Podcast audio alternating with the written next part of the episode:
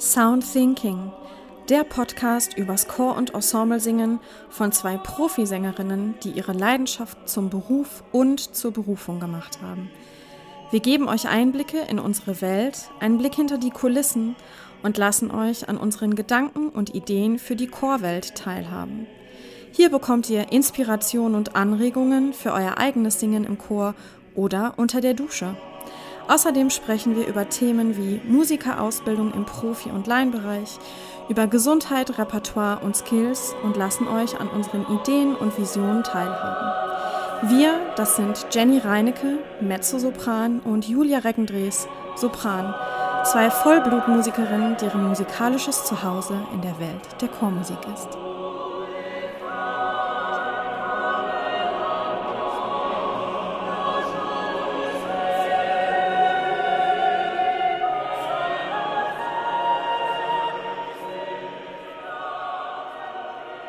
Hallo, liebe Zuhörer und liebe Zuschauer, herzlich willkommen zurück zu Sound Thinking Folge 2.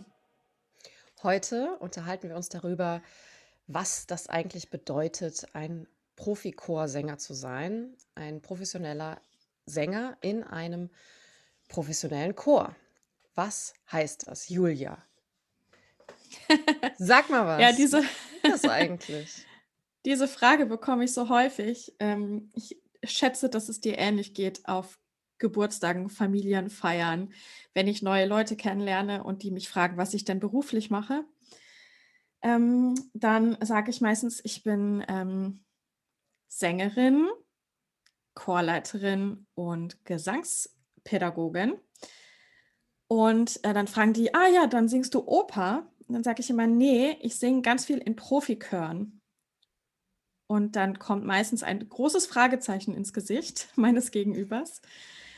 Ähm, und die Frage, wie Profichor, heißt das, du singst im Kirchenchor oder was? Was machst du denn da genau? Und die Leute haben wirklich, oder sehr viele Menschen haben einfach gar keine Vorstellung, was das bedeutet. Eine, dass es überhaupt professionelle Chöre gibt, ist eine große Neuigkeit für viele Menschen. Ähm, und dass es eben in einem professionellen Chor auch Profisänger gibt, die dazu ausgebildet wurden, ist auch eine große Neuigkeit für viele Leute. genau. Ja, also ich kenne diese Frage durchaus auch. Und ähm, es ist ja wirklich so in unserem Bereich mit diesem, mit Chorgesang, mit Ensemblegesang, ist einfach ähm, die professionelle Szene sehr stark unterfüttert mit einer riesigen Laienchor-Szene. Und zwar auf allen möglichen Levels, in allen möglichen Altersklassen. Ähm, mir kommt immer so ein bisschen der Vergleich, der, der natürlich hinkt, Vergleiche hinken immer, aber mit, äh, mit Fußball, wo es eben auch die Profiteams gibt. Und unten drunter gibt es ganz, ganz viele Amateurvereine, die auch ihre Sachen ähm, sehr ernst nehmen und das, das mit viel Liebe machen und ihre Freizeit damit gestalten. Ähm, und ich glaube, dass diese, dieses Unterfüttern, äh, dadurch, dass es diesen riesigen Laienchor-Bereich gibt und auch semiprofessionellen Bereiche, ähm, dass es das fast ein bisschen schwierig macht, wirklich dann zu sagen, aber hier ist dann genau der Unterschied. Was ist denn der Unterschied eigentlich? Wenn ich jetzt keine Ahnung habe, warum man überhaupt einen Profichor braucht oder was die überhaupt machen, was ist anders im Vergleich zu einem Kirchenchor oder im Vergleich zu einem Oratorienchor oder im Vergleich zu einem semiprofessionellen Kammerchor?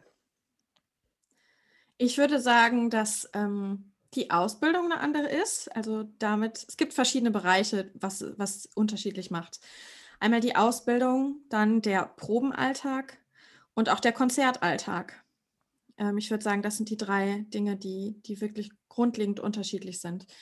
Ähm, die Menschen, die in Profikören sind, ähm, haben meistens Gesang studiert. Ich würde sagen 95 Prozent. Es gibt so ein paar Quereinsteiger, aber sehr selten. Also das sind Leute, die sich wirklich im Studium ausschließlich mit ihrer Stimme beschäftigt haben und Musik studiert haben. Ähm, und zwar mit Hauptfach Gesang oder wirklich Gesang ähm, studieren. Ähm, die unglaublich viel Chorerfahrung schon haben, äh, und in einen Profichor kommt man nur, ähm, wenn man dafür vorsingt und dieses Vorsingen schafft. Es kennen jetzt mittlerweile alle Auditions und Castings und so. Ähm, so ähnlich ist das bei den Profikören auch. Wir haben überall auch vorgesungen und sind durch verschiedene Runden gelaufen, sozusagen. Darüber unterhalten wir uns ähm, bestimmt auch nochmal drüber, über diese ja, gerne. Ja. ja, genau. ähm, also das ist schon mal ähm, auf jeden Fall ein großer Unterschied. Dann ähm, natürlich die Fähigkeit, vom Blatt zu singen und äh, Notentext unglaublich schnell ähm, auf einem hohen Niveau ähm, zu reproduzieren, stimmlich. Und zwar nicht nur, was ähm, die Tonhöhe und Tonlänge angeht, also, also das Notenmaterial an sich, sondern auch den Text, den Inhalt, die Harmoni äh, Harmonik, genau, die, die ganzen harmonischen Strukturen und Zusammenhänge direkt zu verstehen, ähm, Dynamik, Anweisungen auch sofort mit um, umzusetzen. Und zwar das erste Mal, wenn man ein Blatt vor die Nase bekommt mit den Noten.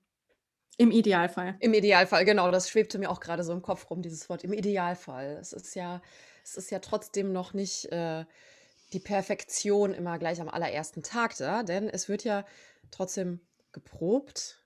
Und das halt, was du auch gerade schon sagtest, ist einer der großen Unterschiede, äh, in einem ganz anderen Umfang. Denn wir proben nicht einmal die Woche für zwei bis drei Stunden an einem Abend, sondern wenn wir ein Projekt haben, also wir sprechen jetzt gerade vor allem über die, die Szene der freien Profiköre, der, der Kammerchöre eigentlich, dann äh, spielt sich das im Rahmen von fünf bis zehn Tagen ab, sage ich mal. Man hat erst eine Probenphase für drei, vier, fünf Tage, je nachdem, wie umfangreich das, äh, das Werk ist, das man einstudiert und wie, wie schwer das auch ist und wie bekannt das auch ist. Ne? Wenn man natürlich was einstudiert, was alle schon zigmal gesungen haben, dann wird oft an Probentagen dann doch reduziert. Und dann folgt eine Konzertphase, wo man dann dieses Programm, was man gerade für ein paar Tage geprobt hat, ein paar Mal im Konzert zum Besten gibt. Und die Probentage sind größtenteils sechs Stunden am Tag. Sechs Stunden am Tag wird da gesungen mit äh, zweimal 20 Minuten Pause in, in jeweils einem Drei-Stunden-Block und zwischendurch gibt es dann eine Mittagspause. Natürlich gibt es da auch Varianten von, dass man vielleicht nur eine Generalprobe am Abend hat oder dass man morgens und abends probt und dazwischen der Nachmittag frei ist. Das ist äh, natürlich variabel und so weiter. Aber wir singen oft fünf, sechs Tage am Stück, sechs Stunden am Tag so, dass es eigentlich immer darauf hinausläuft, dass es konzertreif ist und dass es auch in der Probe diesen Klang schon entwickelt. Ja, und für mich ähm, beginnt der Probentag ehrlich gesagt gar nicht mit äh, der Probe, sondern der beginnt ähm, im Hotel oder in der Wohnung, ähm, wo, von wo man auch immer zu der Probe anreist, ähm, mit dem Einsingen zu Hause. Also das ist vielleicht auch noch ein großer Unterschied zu den, zu den Laienchören. In den Profichören gibt es kein Einsingen für alle, sondern die Sänger singen sich zu Hause ein, jeder mit den Übungen, die für ihn oder sie richtig sind ähm, und die einem für die Literatur gut tun und ähm, die den Status quo einfach ähm, möglichst angenehm machen. Also das finde ich ist ein großer Teil des Probentages, das Aufwärmen. Und für mich ähm, ist, wenn wir sehr schwere Literatur ähm, erarbeiten, vor allem was zeitgenössische Komposition betrifft, ähm, auch am Ende der Probe nicht Feierabend, sondern ähm, ich gucke mir dann abends nochmal genau die Stellen an, die ich noch nicht kann. Ähm, ich singe die Stellen nochmal durch. Ähm, wenn es schwierige Tonfolgen sind, ähm, versuche ich mir die ähm, zu merken ähm, und so oft durchzusingen, bis sie wirklich einen natürlichen Fluss bekommen, damit ich in der Probe wirklich, wirklich on point bin, sozusagen. Im Idealfall passiert das alles vorher schon zu Hause. Manchmal ist es aber eben so, dass ähm, wir hatten das letztens, Jenny, erinnerst du dich, bei, als wir, ähm, äh, von wem war das Stück noch? Ich mache dich zum Werkzeug meines Friedens. Hessenberg? Hessenberg. Hessenberg. Kurt Hessenberg. Da denkt man, genau, da denkt man zu Hause am Klavier, ah ja, das ist alles ganz einfach, weil die einzelne Linie für eine Stimme relativ überschaubar ist. Ähm, das Stück ist sehr, sehr lang. Und dann setzt man es zusammen in der Probe und denkt, ach du meine Güte, das ist ein komplett neues Stück, weil die Harmonik eben so schwierig ist. Und dann ist es eben schwer, sich ähm, in diesen Stücken zurechtzufinden, wenn alle anderen mitsingen und einen eigentlich stören, gell? ähm, und ähm, Genau, also das ist auch, finde ich, noch ein großer Teil des Probentages. Also der, der hört nicht auf nach den sechs Stunden Probe und der fängt auch nicht an mit den sechs Stunden Probe, sondern eigentlich ist das davor und danach auch noch wichtig. Ja, natürlich. Und auch die, das Projekt fängt nicht an mit dem ersten Projekttag, sondern man kriegt eine Weile vorher, im Idealfall ein paar Wochen vorher, einen Umschlag mit Noten zugeschickt. Da ist alles drin und die Erwartungshaltung ist natürlich, dass man da am ersten Tag ankommt und sein Zeug kann. Man kriegt dann auch einen Genau. Überblick, ne, was, welche Stimme singt man bei diesem Projekt und äh, dann setzt man sich zu Hause ans Klavier oder nimmt seine Stimmgabel oder vielleicht hört man Aufnahmen. Ich glaube, da hat jeder Sänger auch dann so eine, seine eigene Herangehensweise, wie, wie er sich Stücke beibringt. Ich liebe es ja immer am Klavier zu sitzen und äh, ein bisschen mich da einzufinden in den Gesamtklang. Mit viel Pedal und Mit einem viel Glas Pedal Rotwein. und einem Glas Rotwein, genau. ähm, äh, ja, und das, das muss alles vor dem Projekt stattfinden, diese äh, Arbeit, ähm, die sonst natürlich in, in einem Chor, der, der auf einer nicht professionellen Ebene arbeitet, größtenteils im Tutti stattfindet. Wenn alle vor Ort sind in der Probe, dann werden die Töne gelernt ne? und die Stimmen. Genau. Ja, und das ist eben auch meistens äh, eine sehr müh mühselige äh, äh, Phase der Probenarbeit.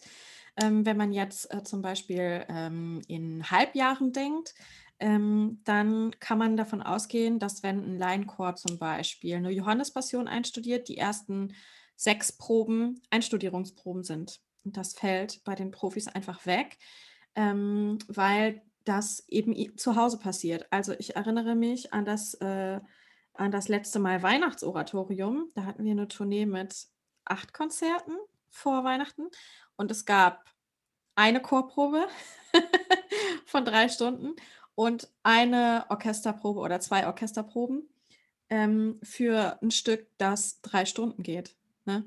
Also wir haben alle sechs Kantaten ähm, gesungen und ähm, das ist ähm, aber natürlich ein Stück, was total bekannt ist für, für die Profis und da sind Leute dabei, die haben das, ich habe gefragt, sie haben das über 200 Mal gesungen schon in ihrem Leben. Die rocken Ja. das so runter, die, die blättern auswendig, kennst du auch, Ja, ne? genau. Oder ich kenne auch. Leute, die gehen nur mit der leeren Mappe auf die Bühne und haben gar keine Noten da drin.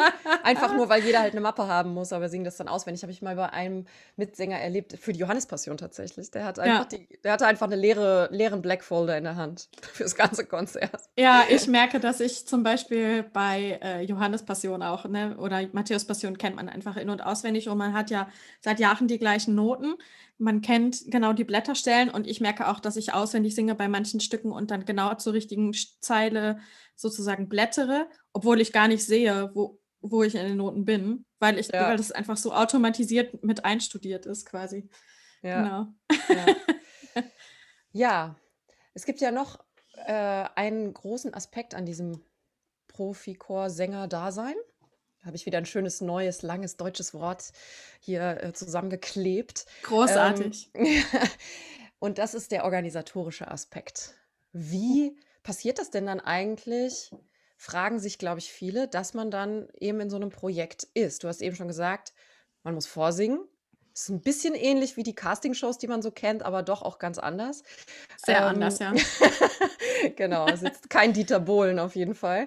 Ähm, aber was, was dieser organisatorische Aspekt, was macht den noch aus? Das ist, glaube ich, interessant für Menschen, die ja auch größtenteils in unserer Gesellschaft an ein geregeltes Arbeitsleben gewöhnt sind.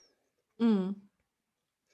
Ja, also ich glaube, da, da können wir auch noch mal eine einzelne Folge zu machen, wie so eine typische Woche aussieht von uns oder ein typischer Monat. Man muss dazu sagen, bei uns beiden, und das trifft auch auf viele Kollegen zu, ist das ähm, Chorsingen nicht das Einzige, was wir tun. Äh, das ist zwar ein großer Teil, aber wir unterrichten auch. Ähm, wir haben ähm, Stellen an Musikhochschulen ähm, oder an Musikschulen. Äh, wir machen viele Dinge noch dazu. Ähm, aber ich würde sagen, dass sich heute lohnen würde, auf ein Jahr zu gucken von, von so einer von so einem Profichor-Sänger-Dasein. Noch ein schönes deutsches langes Wort. Jenny, wie planst du dein Jahr? Ja, wie plane Wann planst du Jahr? dein Jahr? Also eigentlich hör, höre ich das ganze Jahr nicht auf zu planen. ich habe irgendwann mal angefangen, mir so eine, eine Liste zu schreiben, wann eigentlich die Anfragen kommen. Also das ist ein ganz großes Thema, das Thema Anfragen. Man singt vor und im Idealfall äh, finden die Leute, die da sitzen äh, und aussuchen, das schön und dann kommt man in so eine Art Kartei, äh, Chorsängerpool und ähm, dann bekommt man, wenn die wissen, wir planen jetzt ein Projekt in, in einem Jahr, im Idealfall eine Anfrage. Dann kriegt man eine E-Mail, kannst du da, da ist das und das Projekt von dann bis dann und so weiter. Ähm, und dann plant man. Und diese Liste, die ich mir gemacht habe, da habe ich immer aufgeschrieben, wann ich Anfragen für wann bekomme. Mal so, das, das mache ich eigentlich nach wie vor. Und man kriegt das ganze Jahr Anfragen. Das heißt, das äh, ist immer so, ähm, ja, es ist sehr unregelmäßig, wie weit im Voraus so eine Anfrage kommt. Das kann mal, also ich, ich habe letztens eine Anfrage gekriegt für 2023. Da denke ich dann so ein bisschen, okay, 2023, da weiß ich ja gar nicht, was ich da mache. Das ist ja in zwei Jahren, wer weiß, ja, jetzt haben wir alle gelernt, im letzten Jahr, es kann ganz schnell ganz, ganz viel passieren, dass alles plötzlich anders ist. Also zwei Jahre sind eine lange Zeit. Manchmal kommen aber auch Anfragen für übermorgen. Oder ich hatte mal, also wenn jemand krank wird, zum Beispiel bei einem Projekt und man dann nachrückt auf der Liste in der Kartei, ähm, ich hatte sogar mal eine Anfrage, da wurde ich angerufen und äh, die, die Managerin sagte, äh, ja, kannst du da, ähm, äh, kann, kannst du da mitmachen? Und dann habe ich gefragt, ja, wann fängt denn das an? Ja, wir haben gestern angefangen. Und dann war, hätte ich im Prinzip nochmal in der Zeit zurückreisen müssen. Ja, also äh, solche Einspringeranfragen sind sehr kurzfristig. Und natürlich planen die Chöre auch ihre Saisons oder die Konzerte, ja, mit ungefähr einem Abstand von einem Jahr, kann man sagen. Aber es gibt auch alles eben dazwischen, alles darüber hinaus. Und äh, deswegen plant man fast, wenn man sich nicht eine Pause nimmt, 365 Tage im Jahr, die kommende Zeit und überlegt, Na, vielleicht sagen wir noch dazu, von wann bis wann eine Saison geht. Also eine Saison geht normalerweise, startet die im September und geht bis Juni. Juli ungefähr. Genau. Und früher war das eben so, dass ähm, es dann eine große Sommerpause gab, wo ähm, quasi spielfrei war. Ähm, das, äh, das, das orientiert sich quasi an den Opernhäusern und an den Theatern. Ähm, ich, ich finde, dass es äh, in den letzten Jahren keine Sommerpause gab, es sei denn, man hat sie sich genommen, weil ähm, natürlich seit ein paar Jahren wirklich die Festivalszene unglaublich groß ist und ganz, ganz viele Festivals eben in dieser Sommerpause stattfinden. Also ja. es gibt Festivals zu alter Musik, zu zeitgenössischer Musik, zu romantischer Musik, zu Chormusik, zu ähm, irgendwie Kombinationen von verschiedenen Dingen. Ähm, Kooperation zwischen Tänzern, Orchestern und Chören. Ähm, es gibt alle möglichen Festivals, die dann eben in dieser sogenannten Sommerpause ähm, stattfinden, die dann eben doch keine Pause mehr ist. Genau, da muss man wirklich, wenn man Urlaub haben will, wenn man eine Pause haben will, dann kann man das nur äh, planen, indem man selbst sagt, ich halte mir diese Zeit frei, komme, was wolle. Sonst hat man eigentlich äh, keine keine Pause per se im Jahr. Man muss es mhm. schon selbst entscheiden und dann auch konsequent bleiben damit. Und gibt es für dich so, ähm, so Anhaltspunkte im Jahr, die ganz fest mit drin sind? Ja, also ich meine, natürlich ist für, für Musiker immer die Zeit um Weihnachten herum eine, eine Hochphase der Projekte also auch in der Vorweihnachtszeit gerade und die Zeit äh, vor Ostern, also die Passionszeit. Da ist einfach die Tradition, die, die großen Oratorien aufzuführen, nach wie vor sehr stark. Und vor allem glaube ich, den Menschen wirklich mit Musik diese Zeit auch, ich sage immer gerne, zu vergolden. Ähm, und das ist eine Zeit, auf die man sich eigentlich verlassen kann, dass die auf jeden Fall stattfindet. Aber im Großen und Ganzen muss ich sagen, dass ich, dass ich oft auch schon ähm, einen volleren November als Dezember hatte oder irgendwie äh, im Mai plötzlich total viel zu tun war und die Zeit mit den Passionen irgendwie relativ entspannt war. Also man hatte dann natürlich trotzdem Konzerte, aber es war nicht so äh, pickepacke voll, sondern man hat vielleicht ein Projekt, wo es aber zehn Konzerte gab oder so. Und das ist dann eigentlich was, was eine Ruhe reinbringt äh, im Vergleich zu einem Monat, wo man, da reden wir dann nochmal im Detail drüber, wo man vielleicht vier Projekte verschiedener Chöre hintereinander plant und auch viel unterwegs ist. Beim Unterwegssein, da sind wir schon gleich irgendwie bei einem, noch einem weiteren Thema, dass unser Leben ja doch prägt oder geprägt hat äh, und wieder prägen wird. Man ist, wenn man in freien Profikören arbeitet, viel unterwegs. Ja, das ist richtig. Ich wollte ähm, noch was hinzufügen zu den, zu den festen Zeiten im Jahr. Also ja, die Vorweihnachtszeit auf jeden Fall und die Passionszeit. Für mich ist die Requienzeit eine ganz, ganz feste Größe, ähm, weil im Oktober und November einfach unglaublich viele Requien aufgeführt werden. Das ist für mich auch ähm, im Jahresturnus sozusagen etwas, woran ich mich gut orientieren kann. Und ähm, ja, die Festivals dann im Sommer. Also das ist irgendwie dann so der Jahreskreislauf, der sich dann bei mir schließt. Mhm. Ähm, und ja, wir sind viel unterwegs. Ähm, ich erinnere mich an Zeiten, wo ich wirklich drei Monate am Stück unterwegs war und immer nur für ein oder zwei Tage zu Hause war, um äh, die Wäsche zu waschen und, äh, und irgendwie einmal äh, durchzuatmen, um dann wieder woanders hinzureisen. Ähm, Jenny, du erinnerst dich sicherlich auch an diese Zeiten, wo das wirklich so unglaublich heftig war. Ähm, und äh, ja, das, das zehrt ganz schön an den Kräften, weil man dann bei den Projekten eben auch damit beschäftigt ist, ähm, bei Laune zu bleiben. Das hattest du mir, glaube ich, mal gesagt. Man ist irgendwie 50 Prozent der Zeit damit beschäftigt, bei Laune und bei Stimme zu bleiben. Ähm, das ist, das ist ein unglaublich, eine unglaublich wichtige Aufgabe wenn wir unterwegs Ja. sind. Ja. Ja, und man reist ja auch nicht nur von Projekt zu Projekt und zwischendurch nach Hause, sondern oft ist es ja auch dann während der Projekte in den Konzertphasen so, dass man eben nicht jedes Konzert in der gleichen Kirche oder im gleichen Konzertsaal gibt, sondern zehn Konzerte innerhalb von 14 Tagen in ganz verschiedenen Städten, ganz verschiedenen Aufführungsorten. Und äh, da dann auch oft spät abends nach Hause kommt und äh, ja, da dann auch noch mal unterwegs ist und seine Sachen 7 Sachen immer wieder zusammenpackt und dafür sorgt, dass man genug Essen dabei hat und so. Da sprechen wir noch mal im Detail drüber, aber das ist, äh, einfach dieser Beruf ist davon sehr geprägt, auf Achse zu sein. Ja, und das ist manchmal sehr anstrengend und das soll nicht undankbar klingen. Wir sind sehr, sehr dankbar für diesen Job. Ich glaube, da kann ich für uns beide sprechen, dass wir das sehr lieben, ähm, und und dass das sehr schön ist und aufregend. Aber es ist eben auch, ähm, auch anstrengend, immer weg von zu Hause zu sein und alle Familienfeiern zu verpassen und Geburtstage und Einladungen, die man eben so hat am Wochenende und abends, weil wir da meistens unterwegs sind. Mhm. Und ähm, das ist eine Entscheidung, die man irgendwann getroffen hat. Ähm, bei mir war das ähm, an einem Zeitpunkt, wo ich die, die Konsequenzen nicht zu 100 Prozent absehen konnte.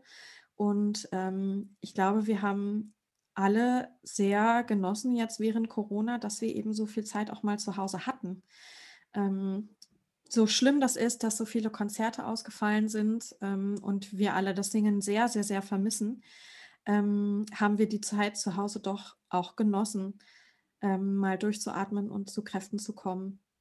Ja, und ich, ich muss sagen, ich war auch irgendwie sehr irritiert über dieses Gefühl, gar nicht zu wissen, wann ich das nächste Mal den Koffer packe als alles Ja. abgesagt war. Sonst war zu Hause sein eigentlich immer so ein Countdown. Noch zehn Tage, noch neun Tage und dann irgendwann noch fünf Tage. Oh, jetzt muss ich noch mal Wäsche waschen und so, ne? Und plötzlich hat man gar keinen Countdown gehabt, wenn man zu Hause war, was sonst eigentlich die Phasen zu Hause auch immer mitgeprägt hat, dass man die dann auch nach diesen, dieser Anzahl der Tage geplant hat. Ne? Also es ist im Prinzip so, dass das ganze Jahr in so Elemente aufgesplittet ist. Und du hast eben gesagt, ähm, was wir nochmal machen werden, so ein bisschen über eine typische Projektwoche oder typischen Monat zu sprechen. Ähm, so einen typischen Monat gibt es eigentlich fast nicht. Ne? Ja. Das äh, ist immer ein bisschen anders. Das Zuhause-Sein ist immer ein bisschen anders. Und äh, ja, man muss sehr, sehr flexibel sein im Kopf und im Herzen, um das alles, ja, unter einen Hut zu bringen dann. Ja, und das macht das Leben aber eben auch so reich und so schön, weil wir so viele neue Leute kennenlernen. Wir, wir treffen sehr, sehr, sehr viele Menschen, ähm, die oftmals sehr interessant sind. Ähm, und das ist einfach ähm, auch ein aufregendes Leben. Ja, Ja, dem stimme ich 100%ig zu. Es ist ein aufregendes Leben. ja. Ja.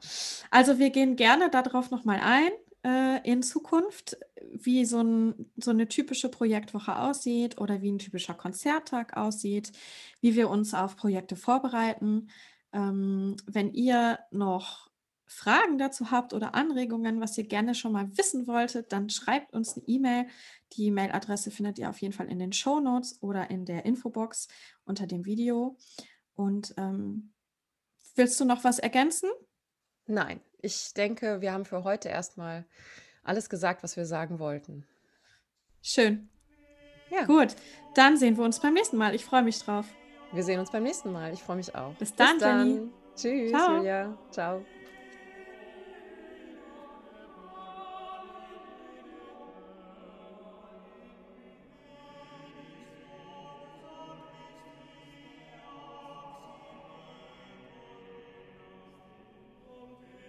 Sehr gut. Okay, auf geht's.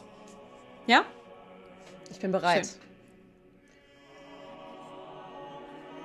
Fortfahren. Ich habe das Meeting nicht verlassen. Nett, ne?